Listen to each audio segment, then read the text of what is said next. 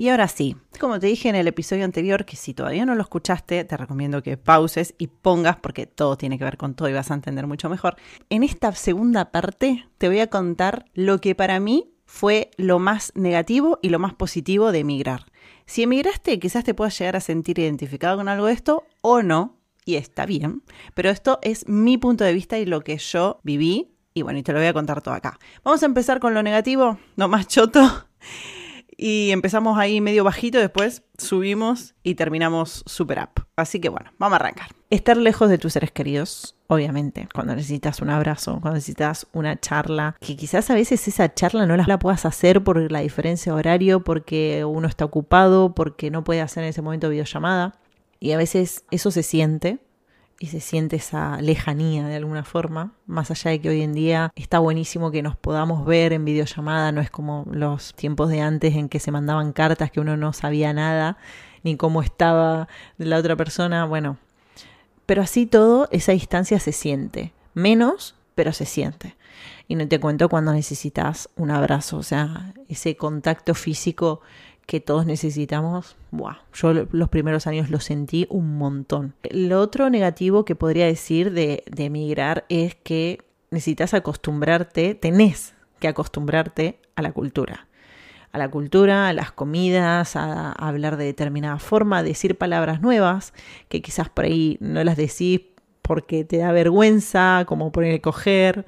Eh, y yo hoy en día la digo con naturalidad porque sé que no es sexual, sino que es de agarrar, y acá la palabra agarrar ellos no la usan, y te tenés que acostumbrar. O sea, aceptar donde estás y acostumbrarte creo que es un desafío. Es un desafío porque hay veces que uno siente como esa resistencia de, bueno, yo soy así y hablo así, ¿no? Pero también hay momentos de equilibrio, hay momentos donde uno tiene que ceder y tiene que saber cuándo y cómo hablar y bueno, no dejas de estar en otro país y no dejas de estar metido en, su cultura. Entonces uno se tiene que adaptar. Y la adaptación a veces cuesta y es incómoda. Pero bueno, es todo un proceso, obviamente. Y vos seguramente también me preguntarás, bueno, pero ¿por qué no te juntas con argentinos? Que allá hay un montón de grupos argentinos que hacen asados y que esto que lo otro. Vos sabés que sí lo hice, lo he hecho un par de veces, pero mm, no, no me gusta. Las veces que me he juntado, o sea, está bueno para pasar el rato, pero no he encontrado gente que sea afín a mí, no he encontrado gente que pueda compartir cosas realmente a mí. Pasar tiempo por pasar, yo me la paso, pero de puta madre conmigo misma.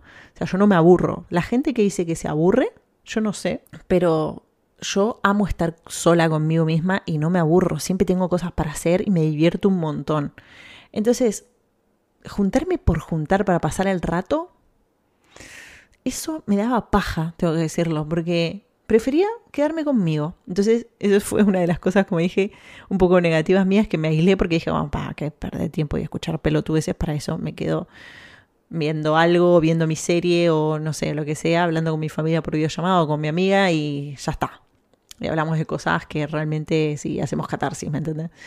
Entonces, bueno, no sé, no he encontrado personas así que, que yo me sienta cómoda y que diga, puedo ser yo, ¿me explico? Y en este momento mi psicóloga me estaría diciendo, bueno, Aya, a ver, podés hacer amigos, pueden ser grupos, digamos, pueden ser amigos, entre comillas, como para pasar el rato y juntarte y pasarla bien, una vez cada tanto. Tenés otros amigos con los que puedes hablar más de determinados temas, como en mi caso poner arquitectura, otro que puedes hablar más de la vida y son más abiertos, otro que puedes contarle todos tus secretos que son contados con la mano. O sea que hay grupos, pero yo era como, bueno, si no sos mi amigo es como, estés fuera. y bueno, hay, hay un equilibrio como todo. Otra de las cosas por ahí negativas es que te tenés que adaptar a niveles extremos, a cosas extremas que pueden pasar, por ejemplo, la pandemia. O sea, más allá de que no me aburrí para nada, como digo, yo lo aproveché un montón la pandemia, mentalmente me afectó en el sentido de, claro, estar recontra aislada, no saber qué va a pasar, esa incertidumbre. Bueno, uno mm, se empieza como a, sugestionar y, le empieza a afectar, ¿no? A la salud mental sobre todo. Eh, sé que muchos quedamos un poquito tocaditos después de la pandemia, pero no en el mal sentido, sino de que mentalmente nos afectó bastante el no, el, no tener contacto con gente y demás. Yo por mí estaba feliz, pero después me di cuenta que eso no hace bien, ¿no? Aislarte es como, no hace bien, no está bueno, somos seres sociales. Y a mí me da paja socializar, yo antes era recontra social y ahora me cuesta, tengo que decir que me cuesta, me da paja cuando me proponen un plan, me da paja, ¿no? Tengo ganas y después me lo paso re bien y me cago de risa y soy la más fiestera y todo, pero en el momento de arrancar, viste, uno es como... Entonces, niveles extremos me refiero a que no podemos controlar, como esa pandemia que pasó o situaciones que, que bueno, que suceden y que tenés que adaptarte al cambio y no te queda otra. Hay un libro que a mí me gustó mucho que me regaló Sergio que se llama ¿Quién se ha llevado mi queso? Lo voy a dejar igual anotado en, con el autor y todo en la descripción, pero tengo que decir que es un libro muy cortito, es muy profundo, pero a la vez muy divertido y te hace reflexionar un montón. Con esto referido a, a los cambios y adaptarte a los cambios.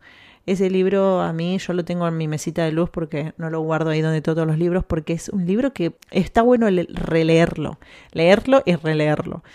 Mm, porque siempre están, los cambios siempre están, no vivimos en, en un mundo lineal. las cosas no es que son así y ya está, van cambiando, van fluctuando y uno, como es, si se resiste, pierde. Tiene que adaptar y fluir, que es lo más difícil. Otra de las cosas negativas para mí, hablando de arquitectura, es eh, la validación del título, por ejemplo. Yo no lo validé. Eh, vamos a hablar un poco más de trámites y de esta historia, pero la validación, la homologación y todo eso es una paja. Eh, yo fui a averiguar en la Universidad de Alicante, quizás te sirve este dato o no, pero yo lo averigué en el 2019 y tenía que cursar el último año y hacer de nuevo la tesis y no, no me acuerdo si tenía que cursar un año o dos años más, no me acuerdo. Más la tesis. Y fue como, hasta luego. o sea, ni loca. Y la homologación en realidad es para que vos te puedas matricular, ¿no? Como allá en el Colegio de Arquitectos, vos tengas tu matrícula y puedas firmar y, construir y demás. Eh, la homologación te sirve para eso. Pero si no es necesario, si vos querés trabajar en relación de dependencia, es decir, en una empresa o en un estudio de arquitectura, no es necesario homologarlo. Ya te digo, como lo hablé en el, en el vivo con Lara, o que me recibí ahora, bueno, me preguntaba el tema este de la, de la validación o del título y tal, y a mí generalmente y mis conocidos que he tenido no nos han pedido el título. Pero yo igualmente, antes de venirme, lo traje apostillado por la Haya, y tanto el título como la analítica. ¿No? El analítico se dice. Bueno, donde están todas las notas, las calificaciones y todo eso. Pero al final, te soy sincera, nunca lo saqué del sobre y siempre está ahí guardadito y nunca me lo pidieron. Así que bueno, ese quizás sea un dato aguante arquitectura con Feng Shui, ser eh, monotributista, como se dice acá, autónomo, y hasta luego.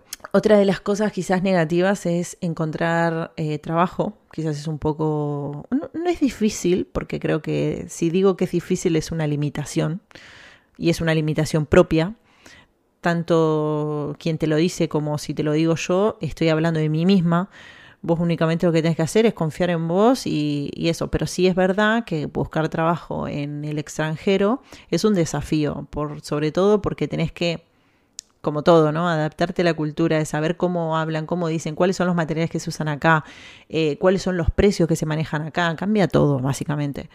Entonces, si tenés obviamente la, la, voluntad y todas las ganas para encontrar ese trabajo que, que vos estás buscando, seguramente no lo dudo que lo vas a encontrar. A mí me pasó, por ejemplo, no me refiero a arquitectura, porque arquitectura lo encontré relativamente rápido, pero tengo que decir que la diferencia que noté muchísimo, por ejemplo, fue cuando busqué academias para dar clases de baile. Este va a ser el próximo episodio que hable de que yo soy profesora de, de baile de twerk y doy clases, daba clases allá en Argentina y acá también di clases, pero la diferencia, digamos, que noté fue que en Argentina yo me hice un flyer, lo imprimí, ese día salí, fui a llevar a tres academias, literal, tres academias, y dos me dijeron de empezar esa semana. Acá en Alicante tengo que decir que hay solo una academia que da twerk y hay varias academias que estaría buenísimo que potencien. Pero vos fíjate la diferencia que hice exactamente lo mismo. Diseñé un flyer, los imprimí, salí a repartir y fui, no, sé cuántas, pero he ido como más de seis o siete y solo en una quedé, pero me costó. Porque no fue tipo, bueno, listo, ya empezás, no sé qué. Fue como, ay, lo tengo en cuenta. A la semana creo que me llamó y me dijo a ver si podíamos hacer una clase y no sé qué, pero es todo muy con unos procesos de tiempo que yo no estaba acostumbrada. Si vos crees las cosas ya, que te gustan las cosas ya como a mí, que, eso es algo también negativo, que decís, ¿crees que las cosas salgan ya? No. Es como tanto cualquier trabajo, necesitas tener paciencia y, tener seguridad y claridad de lo que querés realmente. Entonces, venderte, a venderte en el sentido a la hora de, de ofrecer tus servicios, ya sea de la profesión que sea, saber qué es lo que vas a aportar. ¿no? a esa empresa o esa academia o ese lugar. Entonces, eso es lo que, lo que voy aprendiendo, digamos, en todos estos años y que digo, bueno, fue un desafío. A mí me choqueó, me pegó en ese sentido de, upa, o sea, pensaba que era fácil y no está siendo fácil. En Argentina, ese mismo día, en, esa, en esas horas, conseguí dos academias y acá varios días me, pateé toda la ciudad y ese día no me confirmó nadie. Fue como bueno, no te bajonees, pero bajoneate. Estaba un poquito decepcionada, tengo que decirlo. Y, y encima, bueno, eso también, obviamente, de saber con quién te vas a rodear, porque había un argentino que, que me había dicho, bueno, pero nena, estás acá en España, o sea, esto no es Argentina. Las cosas así fáciles no las vas a conseguir. Y esa gente, saber con quién te rodeas, eh, me refiero a eso, ¿no? De che, mm, yo te estoy contando que allá me, me, fue más fácil y acá me cuesta. No es necesario que me digas ese comentario. O sea, son esos comentarios que vas a escuchar que la gente, qué sé yo, o sea, también pasaste por la misma situación que yo hace unos años y de qué te la das. O sea, mm, cuidemos las palabras cuando nos referimos o cuando hablamos con alguien porque no sabes las batallas que está pasando la otra persona. Y a mí eso, me, fíjate, pasaron cuatro años y me requedó eso que me dijo y fue como qué sorete, no me gustó ni mierda. O sea, en vez de decirme, bueno, ya va a conseguir, tranqui, quizás no, no, es, tan, no es tan fácil, pero tener paciencia, ¿no? Digamos, hay formas de decirlo, de, bueno, eso hoy sé que me habla de esa persona. Pero, viste, esas cositas como que te afectan. Bueno, en fin. Otra de las cosas negativas de irte es que es tener que entender cómo funciona todo lo administrativo, cómo es la seguridad social, como todas las cosas, viste, de la tarjeta sanitaria. Acá algo bueno que tiene, eso es algo positivo, es las, hay salud pública, atención de sanidad pública. Entonces, no tenés que pagarte una hora social para tener una buena atención o lo que sea. Es verdad que los españoles se quejan de la seguridad social y muchas veces se pagan, tienen un seguro privado, porque no les gusta. Pero yo tengo que decir, viniendo de Argentina, que está muy bien y que realmente es muy accesible, es decir, que cuando estás de dado de alta en la seguridad social puedes tener acceso a un montón de cosas y, que no importa si tenés que hacer, qué sé yo, una atención ginecológica, tenés que ir de urgencias, no te hacen esperar 20.000 horas, te atienden, no sé, está bien, tenés, tenés, que esperar obviamente, pero no estás todo el día, no es que te dicen nada para que te tomes un ibuprofeno, te hacen una receta por onga, ni te miran y ya está.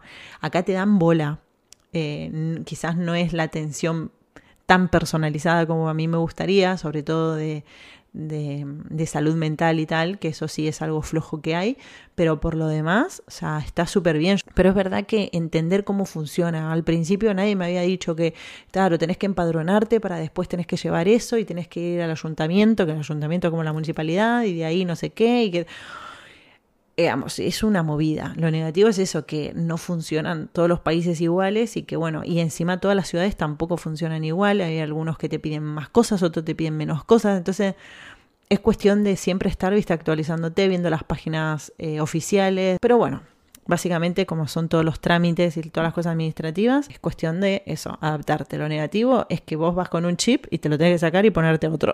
es así. Después, esto como he hablado, lo negativo quizás también es la, la discriminación o el prejuicio que hay. Siempre van a tener prioridad los españoles. En mi caso, ponerle que estoy en España siempre van a tener prioridad a la hora de encontrar un trabajo los españoles antes que los extranjeros. Me sabe mal decirlo, pero es como que estamos un nivel más abajo, ¿no? Quizás es mi percepción, pero me da, por lo menos en la, en la empresa en la que he estado y eso es como que me da esa sensación. Que vos sos extranjero, estás como acá y ellos están allá. O sea, si hay algo de lo que no me gustaba que me dijeran y que me condicionan los demás, era vos allá cuando te vayas vas a tener que limpiar casas, eh, limpiar vidrios, trabajar de camarera o de mozo en algún lado y siempre de abajo, o sea, no pretendas trabajar de arquitectura. Y es como, ¿por qué no? Yo lo entendía, pero no, no estaba de acuerdo con eso, porque yo, es como digo, esa seguridad dentro tenía que, era como que estaba tranquila de que algo iba a conseguir, de arquitectura. Pero pasa que mucho se condiciona cuando escuchan a otra gente decirle, no, pero si vas allá tenés que ir a lavar platos, tenés que ir a esto, a hacer, digamos, como las peores tareas, porque es lo que generalmente hacen. Hacemos las tareas en el extranjero, ¿no? Hacemos las tareas que los residentes de ese país no quieren hacer. Entonces es normal ver muchos extranjeros trabajando de camareros, de esto, del otro, ¿no? Limpiando y que si vos realmente tenés una profesión que podés explotarla a la vez de que por ahí estás haciendo otra cosa, está buenísimo. O sea, yo no digo que únicamente trabajes de tu profesión cuando vengas acá, pero ponele, en mi caso particular, yo lo que hice fue ponerme fechas límites. Entonces, decir, si en, creo que me había dado un mes y medio para cada cosa. Si en un mes y medio no encuentro de esto, bueno, voy a pasar a buscar de tal cosa. O sea, en el caso de arquitectura, si no conseguía, bueno, voy a buscar de no sé, camarera. Yo he limpiado pisos, ¿eh? A mí no se me caen los anillos. Antes de encontrar de arquitectura, limpié uno o dos departamentos y yo sabía que acá venía a otra cosa que no sea eso. O sea, bueno, cuando tenés claro lo que no querés, está buenísimo, porque ya es un indicio de saber por qué lado sí tenés que ir. Quizás no sepas qué es lo que querés, pero sabes qué es lo que no querés, y es un montón. Entonces, yo sabía que no quería venir a trabajar así para, para sobrevivir otra vez, me explico, y pagar mis cuentas y estar en esa rueda de la rata todo el tiempo de... No, quería algo más allá que fue justamente después lo que me permitió descubrir mi propósito, que luego lo voy a contar, pero de saber por qué quiero hacer esto, darle la vuelta a arquitectura, poder volver a retomar las clases de baile desde otro punto de vista, de aportar. Y entonces es importante eso, el objetivo con el que venís. Por eso digo, la fuerza interna y la confianza en uno mismo es clave. Si vos sentís que te puedes comer el mundo, literal te lo puedes comer. es así. Y si sentís que no lo puedes hacer, eh, va a ser así. O sea, la frase que dice tanto si lo crees como si no, tienes razón, es así. Si vos pensás que puedes tener mucho y puedes conseguir tal cosa, seguramente lo vayas a conseguir. Pero si crees que no lo vas a poder hacer, seguramente no lo puedas hacer. Y, y aprovecharla cuando está a favor, ¿no? Cuando la tenés ahí, latente. Pero mm, por ahí siento de que los extranjeros estamos como un nivel más abajo, es por eso. Porque generalmente hacemos tareas en el extranjero que los demás, que los, residentes de ese país no quieren hacer. Y obviamente que las condiciones en las que algunas personas vienen, ¿no? que por ahí no tienen residencia y tal, es cosas que tenés que aguantar. Son cosas que no te quedan otra que aguantar. Y ahí es cuando pasa de, bueno, a qué punto soportar o hacer o esto o lo otro. Hay gente que por ahí ni se replantea y directamente dice, bueno, si estoy trabajando allá sin pensarme qué quiero hacer de mi vida, bueno, voy a venir acá, pero por lo menos gano en euros, pero no me importa si voy a estar toda mi vida haciendo algo que no sé si es lo que me gusta o por qué lo estoy haciendo. Onda, modo en automático. Yo, yo no estoy hablando acá de ni, ni de las profesiones ni nada de eso, simplemente de con qué te estás conformando. Digamos, siempre hay como un puntapié a que vos hagas o consigas determinado trabajo para ahorrar guita, para irte o para empezar un estudio o para, no sé, mudarte, lo que sea que sea tu objetivo. O sea, eso está buenísimo. Pero es una percepción que a mí me da de sentir que el extranjero está como ya directamente no pidas mucho, ¿no? Y eso te lo dicen, lo puedes escuchar de varios argentinos. No pidas mucho, vos andás directamente y ya sabes que tenés que empezar de abajo. Y es como, sí, no. sí, está bueno empezar de abajo, pero depende para qué. Depende de mis objetivos, depende de mi confianza, depende de lo que quieras. Si yo tengo mucho que ofrecer, ¿por qué no? No lo sé Obviamente que hay de todo y estoy hablando en general, pero sí que algo que te puede pasar y que lo ves mucho más es la discriminación o el prejuicio que puede haber a la hora de que sepan de que vos sos extranjero. Pues otra cosa negativa de emigrar quizás es el aislamiento social. Por ejemplo, esto que hablaba que por ahí se aísla o que no tiene ganas de, de conocer gente, ¿viste? Yo, a mí me decían mucho, eh, ay, pero allá hay un montón de gente de todos países, que esto, que lo otro, que por qué no aprovechás, que... Y creo que lo importante acá es hacer frente a, esa paja ¿no? que uno tiene a la hora de conocer gente o de, sí, de conocer gente nueva, porque es, es distinto conocer gente cuando estás vacacionando, porque, bueno, es para pasarla bien y ya. Y otra cosa es invertir tiempo en conocer gente para construir una red de apoyo, ¿me entendés? Es como, yo creo que nos pasa hoy en día, sobre todo los que tenemos, los que tenemos 30, que por una cita pasa lo mismo, ya no perdés tiempo con cualquier persona y ya hasta a veces da un poco de pereza el hoy tenés que ir, salir para conocerte y presentarte y contarle qué de tu vida y qué haces y no sé qué. He conocido mucha gente que he dicho como paso de eso y ya directamente es como que me da paja conocer gente, ya sea para citas, para amistades, lo que sea, ¿no? Pero eso es algo a lo que nos tenemos que enfrentar, sobre todo los que emigramos, porque a veces ese aislamiento social puede ser un problema y sobre todo si no tenés amigos o familia, como en mi caso, es importante abrirte y buscar oportunidades para conocer gente. Yo todavía no lo hice. lo hice muy poco y sé que tengo que potenciarlo eso, pero bueno, es que estoy tan bien conmigo misma que me da una paja conocer gente nueva, pero bueno. Creo que este episodio se tendría que llamar La paja de emigrar. Porque no sé cuántas veces dije paja, chabón. Ay, Dios santo. Por eso hago el podcast, para conocerlo a ustedes y que me hable virtualmente.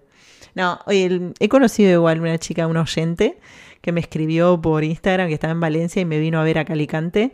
Y yo todo re bien, o sea, tomamos una cerveza, charlamos, nos cagamos de risa, se nos pasaron las horas volando. Y nada, es que a la hora de eso, de, de por ahí que se dé la cosa así, pero viste cuando es el arrancar el arrancar o el hablar o el armar un grupo o el meterte en un grupo como, che, me hacen un, lugar o me puedo juntar con ustedes, como, ay.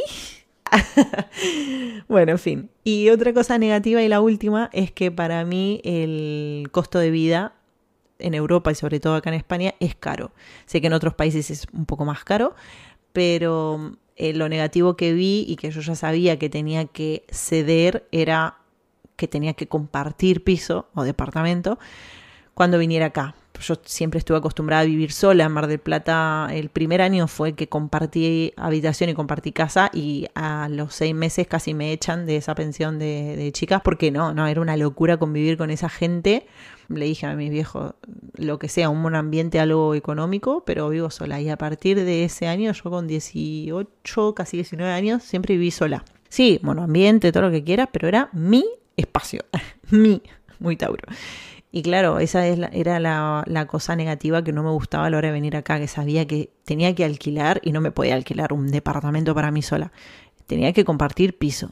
Entonces por eso ahora estoy feliz de que estemos en este piso porque nos mudamos con Sergio, entre los dos es más accesible, porque obviamente pagas como si fuera que pagas una habitación y tenés un departamento únicamente para nosotros y no te compartís con nadie. Tengo que decir que a mí no me gusta compartir, la convivencia es muy difícil, hay gente convivido con rusas, con de todos lados, la verdad, y cada uno es de su padre y de su madre, como dicen tienen sus costumbres y sus formas de limpiar, de cocinar y de hacer, y de tiempos y de horarios y de, y de rutinas que, bueno, muchas veces no encajas y convivir es jodido, sobre todo con gente que no conoces.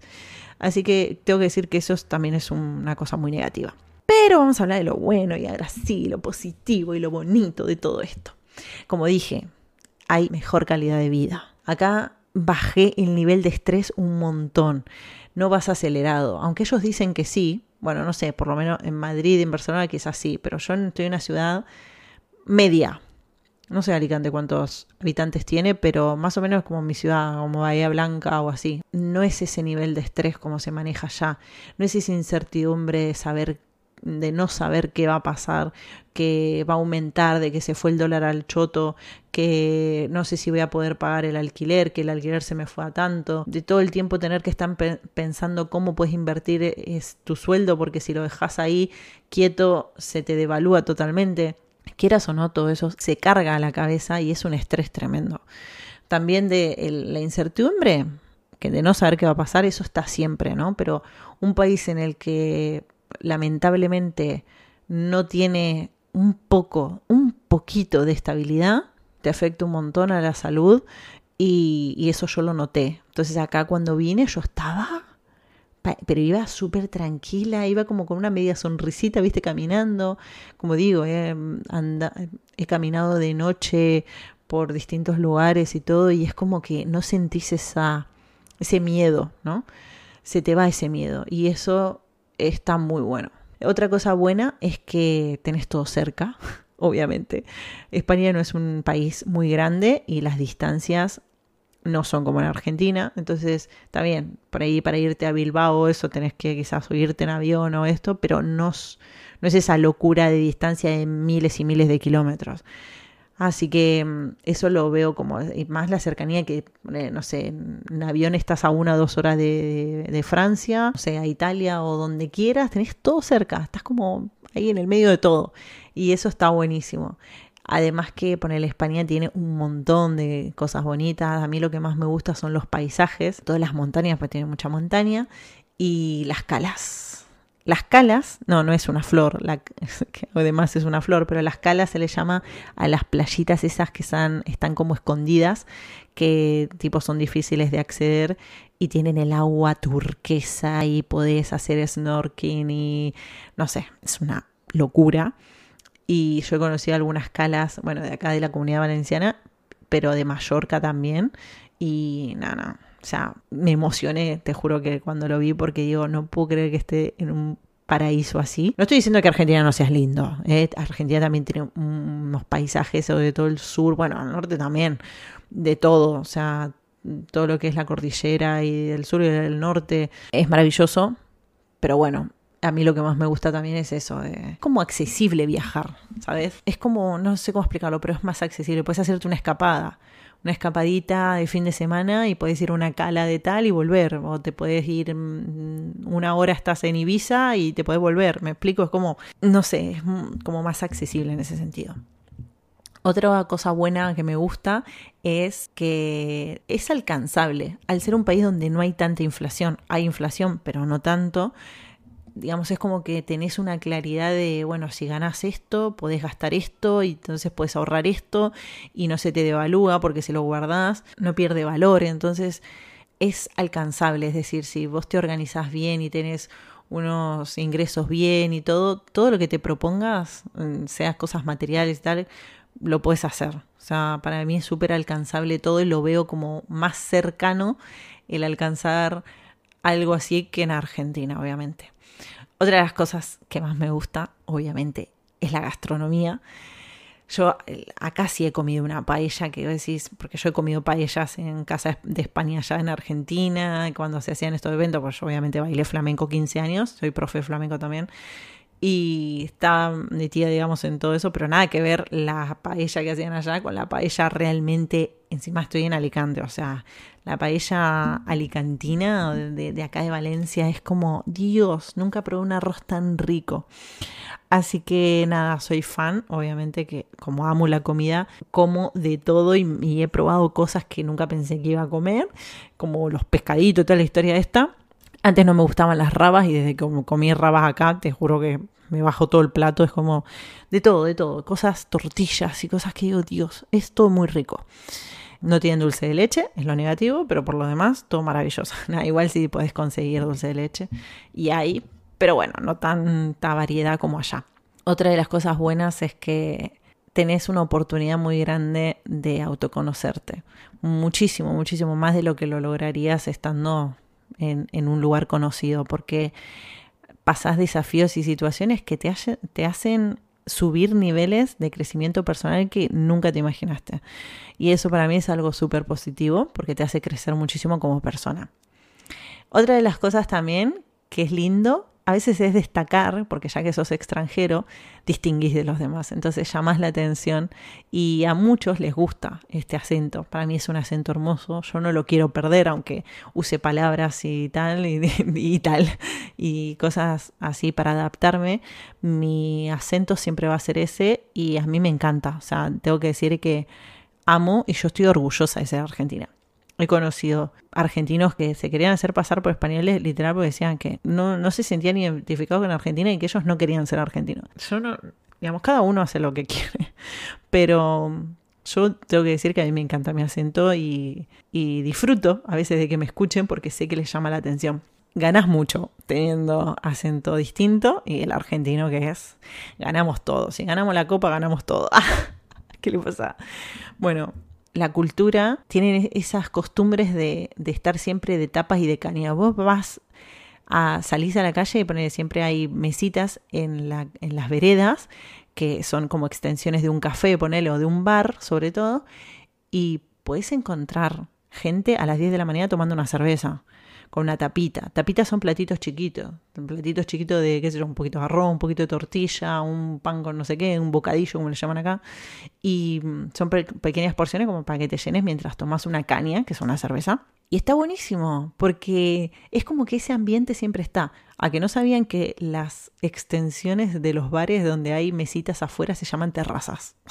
si vos decís, ponele, hay lugar en la terraza, es, no es que es un edificio, sino que es afuera en la calle donde justamente en la vereda hay mesitas. Le llaman terraza. Bueno.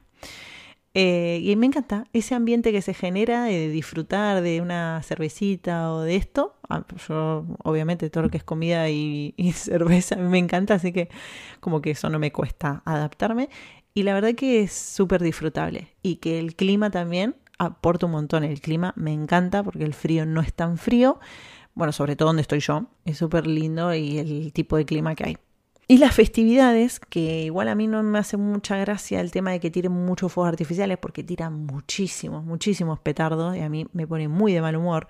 Y no solo por los autistas y por los perros, sino también porque es molesto que estén todo el tiempo pendejitos tirándote prácticamente bombas en la puerta de tu casa y es como pueden parar y no paran, ¿eh? No es que hay un horario que dice, bueno, a la noche, no, están a la mañana, a las 9 de la mañana, a 12, a la hora de la siesta, a la... Ah, bueno, esa es otra de las cosas buenas, la siesta.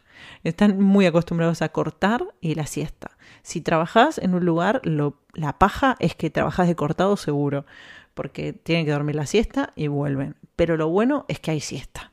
Yo creo que eso es repositivo. Y bueno, nada, siempre, como digo todo, siempre van a haber blancos y negros, siempre van a pasar cosas buenas, siempre van a pasar cosas malas. Y, y es lo que hay, o sea, es la vida. Entonces, hay cosas buenas por las que venirse y hay cosas no tan buenas. Y como todo, estos cuatro años para mí, puedo decir que, que no me liberé de la mochila que yo cargué por 28 años eh, todas las emociones, todas las cosas que no resolvía ya, me las traje. Te digo esto porque si pensás en migrar como una salida a, solución de tus problemas, no vas a solucionar nada porque te lo vas a llevar todo. Y esa mochila siempre va a estar. Lo importante es empezar a sacar, no importa dónde estés, si emigraste o no emigraste, agarrar tu mochila y empezar a sacar todas las cosas que tenés sin resolver porque lo importante de todo esto para mí no es dónde estás, sino que puedas sanar y que puedas vivir una vida que realmente es la que querés. O sea, creo que eso es lo más importante, estar donde uno quiere estar. Si soñás con irte y es tu sueño realmente, no porque lo hacen todos, sino porque realmente querés mejorar tu vida, hacelo. Pero y si no quieres irte porque te gusta estar con tu familia y priorizas esto, porque no que está perfecto también. Creo que acá lo importante es escucharse a uno mismo y saber qué es lo que quiere cada uno muy, muy en el fondo. Apagar ese ruido mental, ese ruido social, que es lo que te dicen, que, ay, que todos quejándose allá, que todo está mal, que ves que hay que irse a la mierda, que este país no va para adelante, ¿no? En el caso de Argentina. Y hay gente que le va muy bien en Argentina y por algo se queda allá y se hace su casa y todo, o sea que no te limites a eso, escuchar las voces adecuadas y realmente escúchate a vos qué es lo que querés. Si realmente es tu sueño viajar por todos lados, hacelo, ahorrá, haz lo que tengas que hacer con la mente bien clara y los objetivos claros para decir, me voy a ir por este motivo y tiempos, obviamente, porque no hay objetivos sin un tiempo límite en el que vos a tal fecha, pues si no empezamos a procrastinar y bueno, más adelante, más adelante y se nos pasa la vida. Entonces, lo importante es hacerlo, pero también con tu proceso y a tu tiempo. Yo creo que eso es lo ideal. Y con esto quiero inspirarte a que vivas la vida que quieras. O sea, no te limites. La vida es una y hay que vivirla. Entonces, qué mejor que vivirla como quieras y mejor pedir perdón que pedir permiso. no sé qué tiene que ver, pero no te arrepientas de nada que hayas hecho y empezá ahora a trabajar en lo que en lo que realmente querés lograr. Y bueno, espero que te haya gustado este resumen de mis cuatro años en España. Hay mucha información, muchas cosas, pero espero que puedas tomar lo que te sirva, que te haya hecho compañía. Decirte que gracias por bancarme, por estar acá. Eh, sé que cada vez hay más gente escuchando y eso me hace muy, muy, muy feliz. Agradezco de corazón. Y si no es molestia, te puedo pedir que me sigas en Instagram. Me ayudas un montón también porque ahí me das apoyo, te puedo poner cara. Si me das un feedback, también te voy a agradecer un montón. Y si lo compartís ni hablar, o sea, te, te rezo. ¿Qué le decía? Ay, no, no, no, te, te, juro que te abrazo. Voy a donde esté y te abrazo. Porque me ayudas un montón a, hacer crecer este podcast que, bueno, lo estoy haciendo de verdad con el corazón. Abro, como hace la puerta cada vez que empieza cada episodio, abro mi, mi todo. Me abro yo para contarles cosas y, bueno, a ver pasar el rato, que te diviertas o que te sirva información para tu día a día. Así que nada, y si necesitas algo, obviamente sabes que puedes contar conmigo, aunque no te conozca, pero si me escribís un mensaje privado por Instagram, que estoy como arquetipa, o por acá, que también puedes dejarme un mensajito en Spotify, si me estás escuchando Spotify, nada, me hace muy feliz y me llenas este corazoncito. Así que bueno. si escuchaste hasta acá, muchísimas gracias. Nos vemos el próximo episodio.